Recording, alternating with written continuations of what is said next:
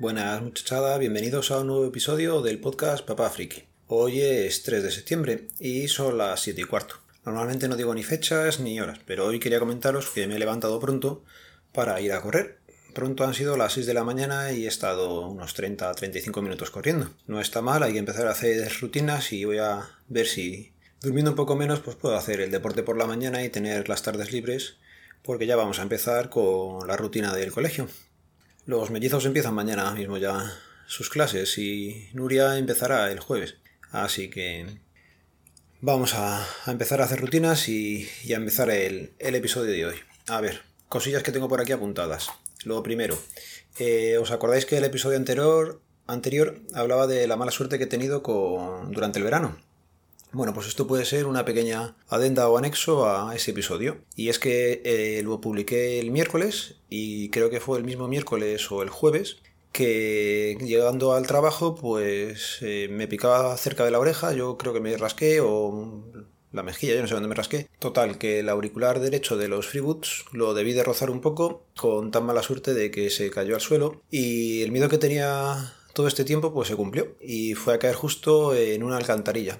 Es una alcantarilla no muy profunda, no tendría ni un palmo hasta el suelo. Como había llovido y está Madrid no limpia mucho, pues había bastante, no vamos a decir lodo, porque no estaba muy mojado, pero vamos, que había allí hojarasca y, y por lo menos amortiguó la caída del auricular. El tema es que pues ahí metí la mano para poder recogerlo. No le ha pasado nada, el auricular está bien, se desinfectó cuando llegué al trabajo y, nada, funciona perfectamente.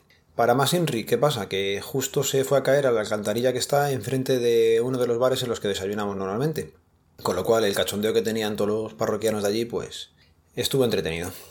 Y para acabar de continuar con la mala suerte, el sábado tenía una boda y me dirigí hacia allí con el coche y le saltó un testigo le saltó un testigo que ponía fallo anticont, que se supone que es de anticontaminación, se encendió el testigo de la urea y te quedas como diciendo, ¿y ha pasado? Así que ya sabiendo todo el tema de la avería que tuve el año pasado, pues vas con un poco de mosqueo. Llegamos a la boda, la boda fenomenal, pero a la hora de volver me dio miedo usar el coche. No sé si me he pasado de precavido, pero no me arriesgué a ponerme a las 3 y pico 4 de la mañana en la autopista y quedarme tirado.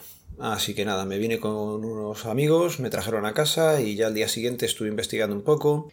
Y gracias a todos los que me habéis ido comentando que seguramente sea que le falta urea y no es nada más que eso. Así que seguramente sea eso. He hablado con la casa, han quedado en llamarme y me toca hacerle la revisión a final de, mes, principio de octubre, así que nada, mejor lo adelantamos un poquito y ya que lo rellenen ellos, porque también he leído por ahí que puede ser una avería un poco mayor, porque a lo mejor está tocado el, el depósito de la urea. Con lo cual, pues mira, que lo toque la casa oficial siempre y, me quito de problemas.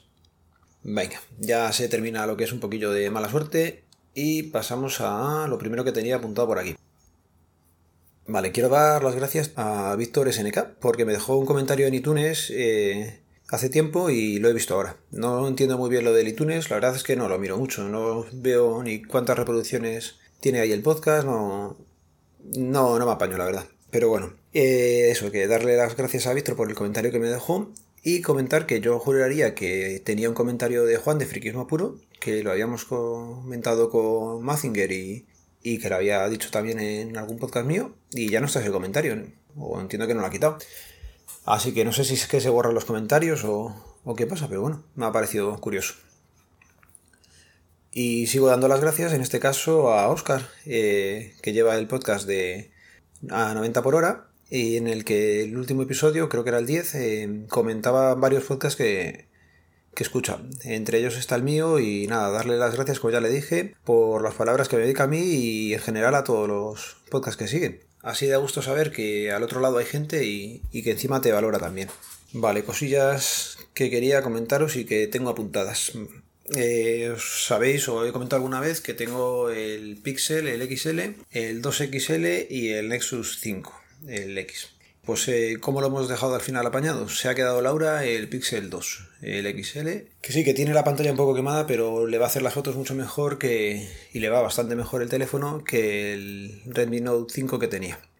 Con lo cual, Laura se queda el Pixel 2 XL, yo me sigo como estaba antes de comprarlo. Y lo que sí me he dado cuenta es que no me funcionaba bien la sincronización con la aplicación de Phoenix. ¿Vale? Yo pensé que, que era cosa de la aplicación de Phoenix, pero claro, la sincronización la realizaba a través del servicio de Tweetmarker, ¿vale? ¿Qué pasa? Que mirando un poquillo he visto que es que Tweetmarker ha cerrado. Hace 8 años empezó el proyecto Manton Reach y ha tenido que terminar cerrándolo debido a dos factores, según pone él en la nota de despedida que tiene en su página web, que son la GPDR, protección de datos, y el ecosistema que ha montado Twitter con las terceras partes, ¿vale? Con Mm, ha, ido cambiando las APIs y le ha fastidiado tanto el chiringo entre eso y la GPR que al final el chaval ha dicho, mira, lo cierro y, ya está. Que la verdad no sé por dónde tenía el hombre el beneficio porque no, no tenía publicidad, era un servicio que corría por detrás, entonces, pues mira, si le está dando dolores de cabeza entiendo a cierto punto que,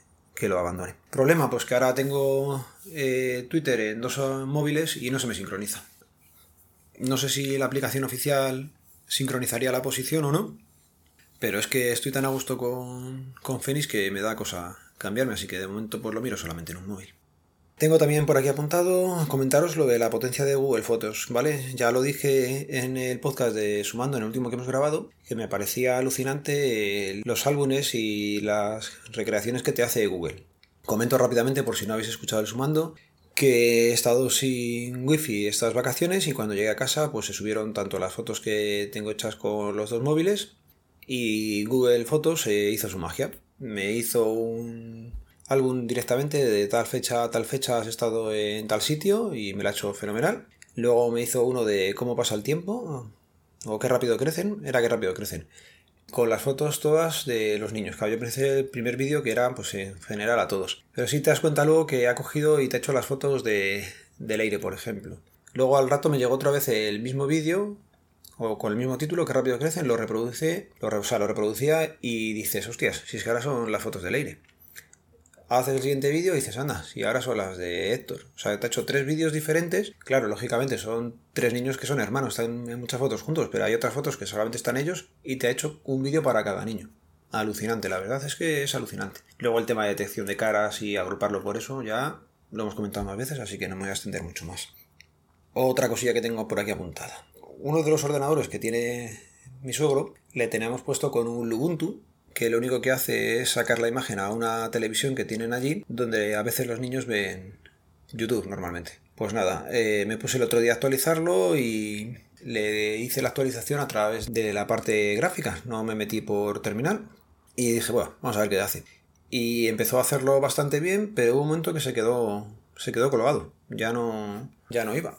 Así que, bueno, tengo que decir, el Ubuntu era la versión 17 y como no tiene tiene soporte ya la versión 17, pues dije, bueno, actualizamos a la 18. Y es lo que os decía, la hice por la parte gráfica y en principio pareció que iba todo bien, pero como después de media hora más o menos, aquello se quedó un poco tostado. Así que eh, se quedó allí un poco tostado y vi, estuve buscando cómo matar esa actualización. Es un comando que os voy a dejar en las notas para si queréis verlo, es un sudo rm-f barra bar live dpkg barra log. Decir los comandos así en un podcast es una mierda, así que lo digo. Lo tenéis ahí por si alguna vez queréis ver cómo se, se para o se quita el, el instalador, ¿vale? Y nada, una vez lo quité, volví a darle a actualizar y continuó desde donde se había quedado. No sé por qué lo hizo, no sé si es que toqué yo, tocaron los niños o alguien tocó por allí, pero vamos, total, que ya está en la versión 18.04.3 LTS Bionic y funcionando perfectamente para el uso que le damos. ¿Qué más estuve trasteando aquella tarde que estuve en casa de los sueros? Pues me llevé el MacBook y quería probar el pendrive con Club Ready. Problema, no sé por qué no me arrancaba, me tiraba un error. Así que nada, me bajé en un momento el instalador otra vez para volver a quemar el, el pendrive. Comentar, eh, la otra vez que hice el pendrive tenías que hacerlo con Etcher o con otro programa y tal y cual. Esta vez eh, directamente la gente de Cloud Ready ha preparado un instalador, un USB Marker, Mac, Maker, USB Maker. Hay que hablar con propiedad. Vale, con el USB Maker este lo que te hace es que él solo te va a bajar la versión del sistema, te lo va a quemar y no tienes que hacer nada. Problemilla que le encontré, pues que te dice que tarda unos 20 minutos. Vale, todo eso te lo dice en un perfecto inglés, lo que pasa es que no te va indicando nada. ¿vale? Tienes que esperar a ciegas, no hay una barra de progreso, no hay una... Nada, eso se pone a hacerlo, se queda ahí como tostado y tienes que tener un poco de fe y esperar a que acabe de hacerlo. Lo acaba haciendo, ¿vale? No hay ningún problema. Comentar, el instalador son 45 megas, eh, se baja un zip de 989 megas y descomprime un bin de 6,3 gigabytes. Recordad que si no vais a volver a grabarlo luego, pues borrarlo que son casi 7 gigas y medio lo que tienes ahí pillado. Eh, nada, pues lo volví a quemar, lo volví a poner y perfecto, conseguí en un momento que me funcionara otra vez el sistema de cromos en el pendrive. Que he hecho también esta vez ya, eh, me vine luego a casa y gracias a Mosquetero Web que tiene una entrada en su web de Chromebooks, eh, conseguí ampliar el espacio en el pendrive y ya tengo los cincuenta y tantos gigas que tenía sin usar disponibles para usarlos. Así que nada, bastante contento, nada, intentaré ahora ya que tenemos wifi darle un poquito más de caña. Y creo que no me dejo nada más. Bueno, sí, voy a comentar. Hoy es 3 de septiembre, no sé si lo publicaré hoy 3 o mañana 4, que es mi cumpleaños. Ya van cayendo los años y no pasa nada por decirlo, son 39 los que cumplo. A ver qué cae de regalillo, ya lo comentaré para el siguiente. Venga, os voy a recordar que ya queda menos para la Maratón Pod, 2 de noviembre en la esquina de Sanse. Si queréis pasaros por allí y tenéis ganas de grabar porque sois podcaster, avisarnos. Si queréis venir a tomar algo ya de virtualizarnos, pues lo decirlo también y así sabemos que, que estaréis por allí. ¿Vale? Venga, un saludo. Ya sabéis, los métodos de contacto quedan en las notas del programa. Nos vemos, nos leemos, nos escuchamos. Adiós.